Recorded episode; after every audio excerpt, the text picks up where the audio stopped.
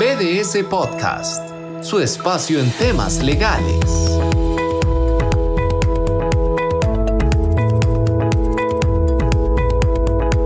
Bienvenidos a un nuevo episodio de nuestro podcast de BDS, donde desarrollamos temas importantes para las organizaciones en materia laboral y de recursos humanos. Hoy tengo el gusto de que me acompañe Lucía Solórzano, quien es abogada acá del equipo de BDS. Hola Lucía. Hola Ale, un placer saludarte y un placer saludar a todos los que nos escuchan. Gracias Lucía y bueno decidimos eh, invitarte el día de hoy porque eh, hay ciertos temas que son recurrentes y que usualmente te, toca a vos resolverlos con algunos de los clientes de la oficina, ir a apagar incendios y pues bueno, el tema del día de hoy tiene que ver con inspecciones del Ministerio de Trabajo por jornadas especiales, jornadas 4x3, 5x2, que te encantan a vos esas hojas de Excel donde vemos esos, esos turnos y, y jornadas, pero con un punto importante, el ministerio está abriendo esas inspecciones sin que se haya aprobado el proyecto de ley y como si pudiéramos aprobar el código de trabajo en su texto vigente al día de hoy. Eso es, es un reto, ¿cierto, Lucía? Claro, definitivamente es un tema que ahorita está sobre la mesa derivado del proyecto y que todos estamos a la expectativa de si se va a llegar a regular o no, pero no es un tema nuevo. O sea, ya es sabido a nivel país que en la práctica hay muchas compañías que utilizan este tipo de jornadas que no necesariamente se encuadran dentro de los límites que podríamos decir un poco inflexibles, ¿verdad? Que tiene nuestro código de trabajo Em, y precisamente porque tienden a ser industrias que tienen actividades que requieren una operación 24/7. Incluso te comento, Ale, yo por ejemplo le he preguntado a muchos de nuestros clientes, bueno, ustedes podrían apagar la planta. Me dice, jamás, o sea, eso no, no es posible. Eh, hay temas técnicos, ¿verdad? No es solo de producción. En algún lugar me dijeron, aquí una vez apagamos la planta y nos llamaron de Lice, ¿verdad? Cuando la volvimos a encender porque hubo un pico de electricidad. Este entonces no es tan fácil. Y cuando hablamos de una operación 24/7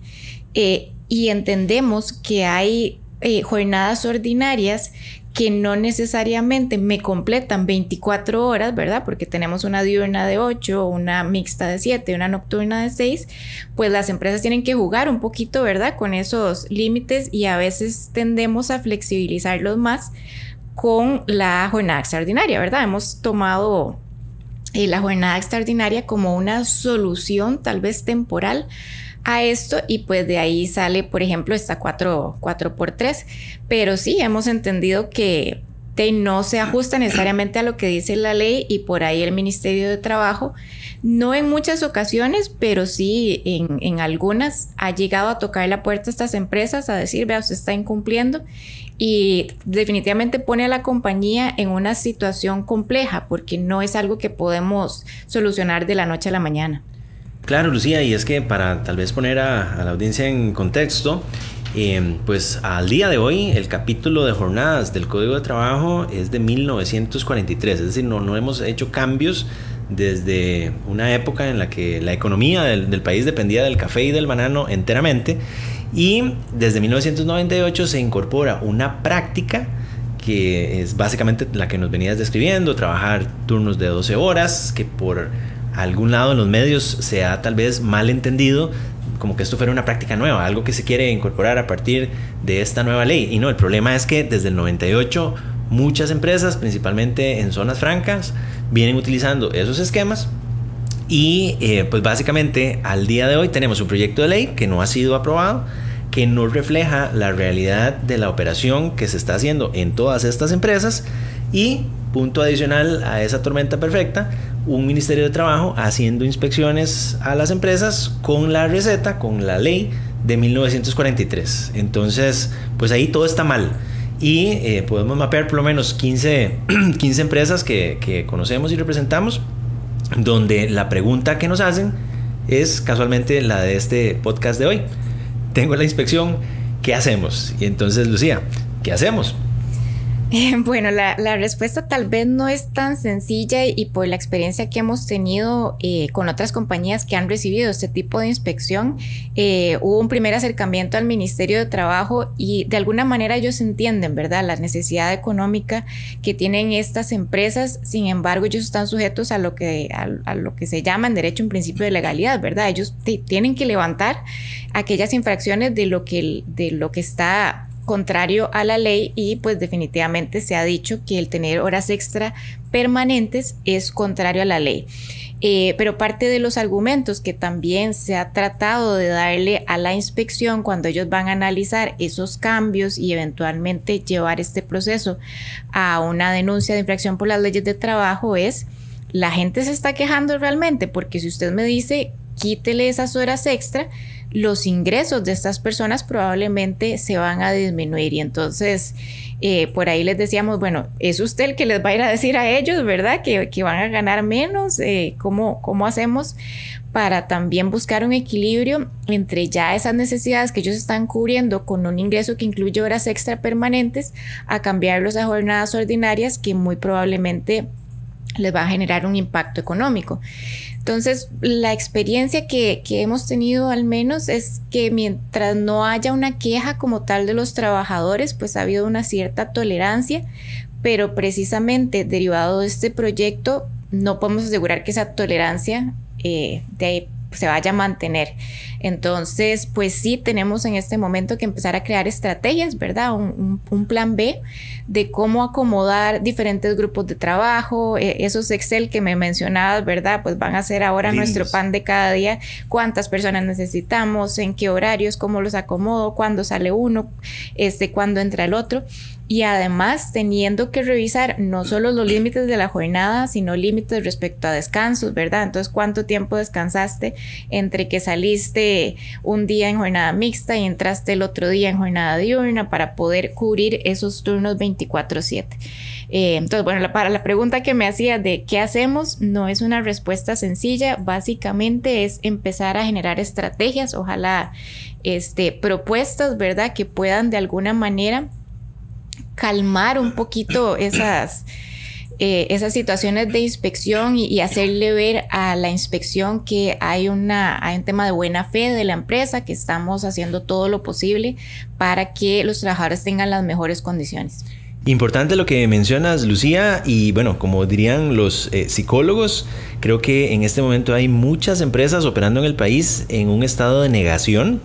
donde pues pretenden continuar operando como lo han venido haciendo por más de 20 años y que nada va a pasar. Y bueno, a través de este episodio y probablemente se habrán enterado por medios, sí hay muchos cambios en camino. Entonces tenemos que eh, sobrellevar esa negación, eh, caer en la realidad y aprovechar el tiempo que tenemos aún, donde este proyecto se está discutiendo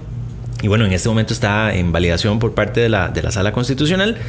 para eh, precisamente hacer estos escenarios que mencionas, este, Lucía, y lograr un impacto lo menor posible dentro de la operación de las empresas. Porque de nuevo, en esa negación que hay que superar, debemos aceptar que el esquema que hemos venido utilizando por más de 20 años, pues ya se está agotando por un tema eh, legal y es ahí donde eh, pues el equipo de, BDS podría ayudar, este, Lucía, porque bueno, con estas empresas que mencionábamos, la, la experiencia que hemos ido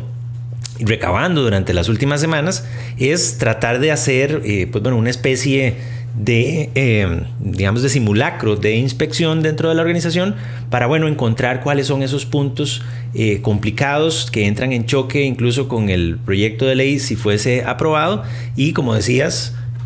poder hacer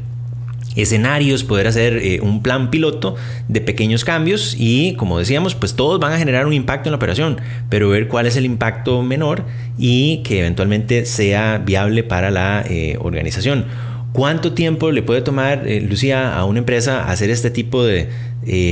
simulacro de inspección, un plan piloto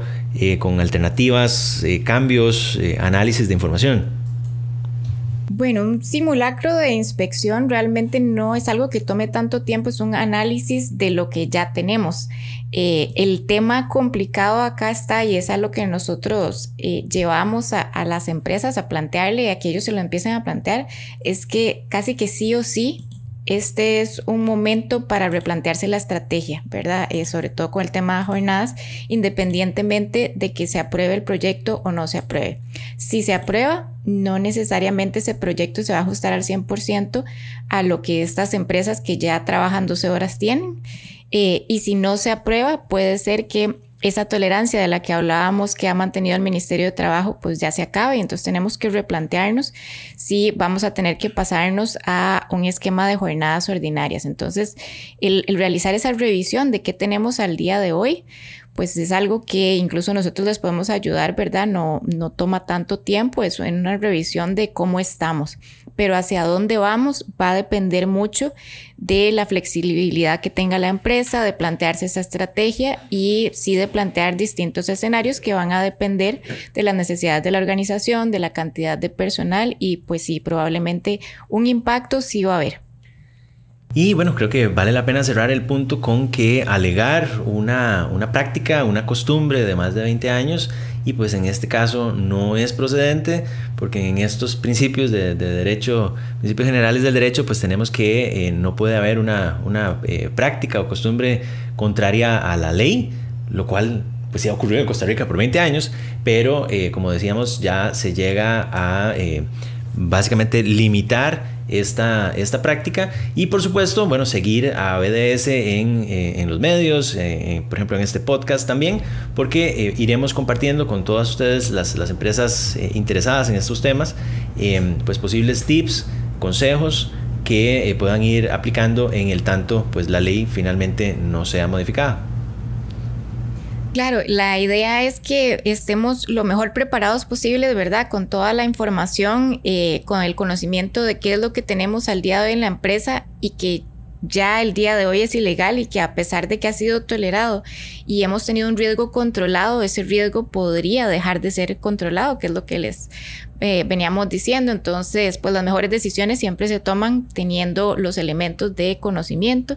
y pues por ahí sí es importante que nos preparemos desde ya, a pesar de que la ley no se haya aprobado aún porque claramente es una estrategia que nos va a tomar tiempo y nos va a tomar su implementación también eh, tiempo y debemos estar preparados. Muchas gracias Lucía por eh, pues compartir con nosotros esta experiencia que estamos eh, teniendo un tanto pues incierta de pues resolver estas inspecciones en empresas donde además pues tienen su empleo miles de trabajadores en nuestro país y representan también millones de dólares en inversión extranjera directa y que bueno creo que a todo el país la economía los trabajadores y las mismas empresas les urge poder dar finalmente una solución eh, viable y definitiva a este tema de jornadas especiales. Eh, si tomamos en cuenta pues que algunos países, incluso de la región, no son tan eh, drásticos con las limitaciones que estamos viendo al día de hoy en nuestro país. Y por parte de quienes nos escuchan, si tienen alguna duda, alguna situación que requieren apoyo en la parte de su solución, pues con gusto acá el equipo de BDS está siempre a su disposición. Muchas gracias por seguirnos. Muchísimas gracias. Igual, pues eh, claramente no va a ser la última vez que hablemos de este tema, así que este, me uno a las palabras de, Alejandro, eh, que ojalá nos puedan seguir y podamos seguir compartiendo retroalimentación también con las empresas sobre la forma de manejar este nuevo cambio que se viene para el país. Esto fue BDS Podcast, una producción de BDS Asesores.